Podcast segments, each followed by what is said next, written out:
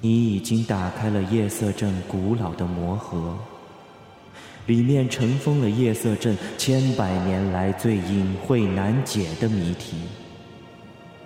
但魔盒一旦被打开，你就必须赶快破解这些谜题，否则诅咒就会降临整个小镇。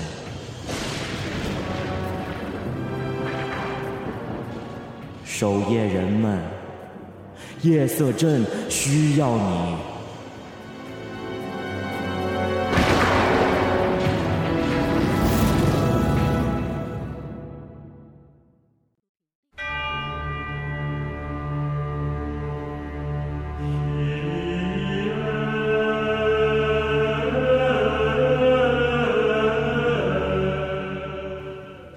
Hello，各位小伙伴们，大家晚上好。欢迎大家来到夜色镇，我是镇长。今天这期节目呢，我们将给大家公布一下谁是凶手的正确答案。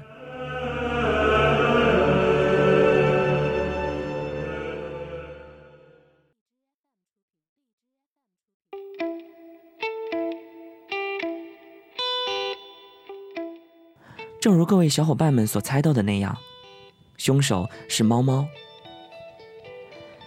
猫猫在清风回来之前，在八号房间里将妙子勒死，然后把餐具放在了小饭桌上，再在桌子腿上系上长绳子，把绳子垂到窗户外边，把门锁上以后，回到楼下自己的房间。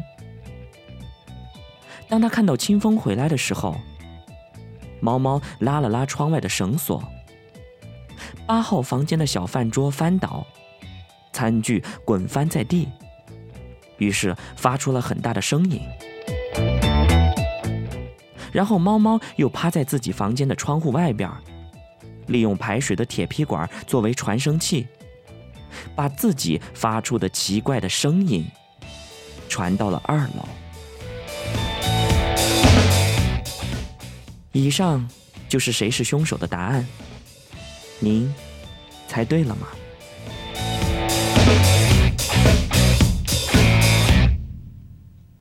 另外呢，镇长在这儿要给大家做一个声明：咱们在四月十一号更新的这期鬼故事呢，是镇长在清明节前录的。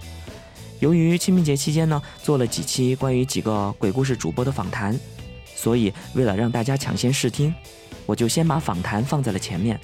然后把这一期的鬼故事放到了十一号来播，所以这期节目呢，大家可能会觉得时间上有点不对，不过没有关系，因为故事照样很精彩。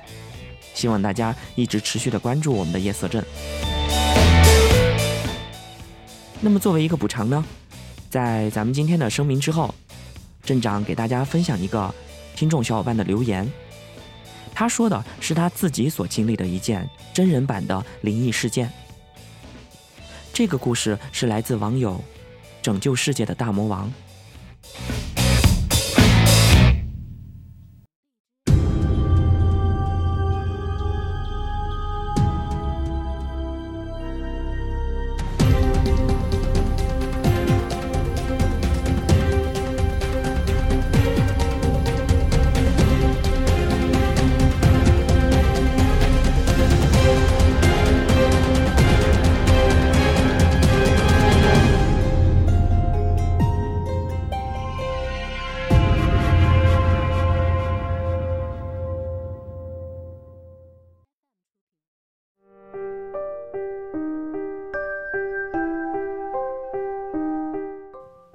我想起了高中时，我们学校有一栋楼，但是最上面的两层没开，楼梯那里修了一扇门，只有定期去打扫的时候才会给钥匙。有一次，轮到我们班去打扫，我和我们一组的几个小伙伴一起去，为了提升效率。所以，我们就把打扫的地方给分配了一下。我被分在了其中的一个教室里。当时我正在认真的扫着地，可是扫着扫着，我就听到了一阵琴声。那琴弹得非常的好，因为觉得有趣，所以我就想去看看。可是我转了好几圈都没有找到这个琴声发自何处。我们每个教室都有一个电子琴，所以当时我没有在意。我猜想可能是杨某，或者是陈某，因为其他几个我比较熟，所以回去的时候我就问了几个玩的好的小伙伴，问他们知不知道或者听没听到教室里传出来一阵琴声。结果他们都说没有听到。于是这事儿就不了了之了。但是过了很长一段时间后，我听到有小伙伴说那个地方很怪。有个同学拿了钥匙去开门，他们组的去借扫把和簸箕，而在他开门的时候，也听到了那一阵琴声。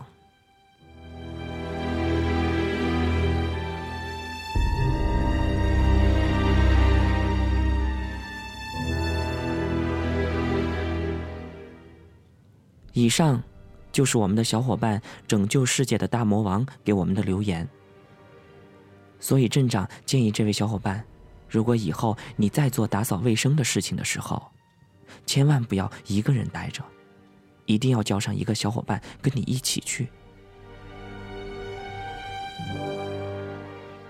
那么好了，今天的节目呢到这就结束了。希望大家能够继续关注夜色镇。我是镇长，我在另一个世界等你。我们下期再见。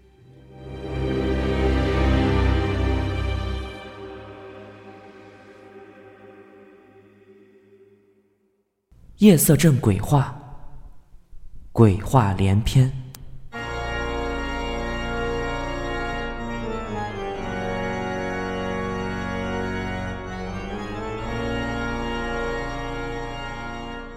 荔枝 FM 六幺八三零五，每晚不见不散。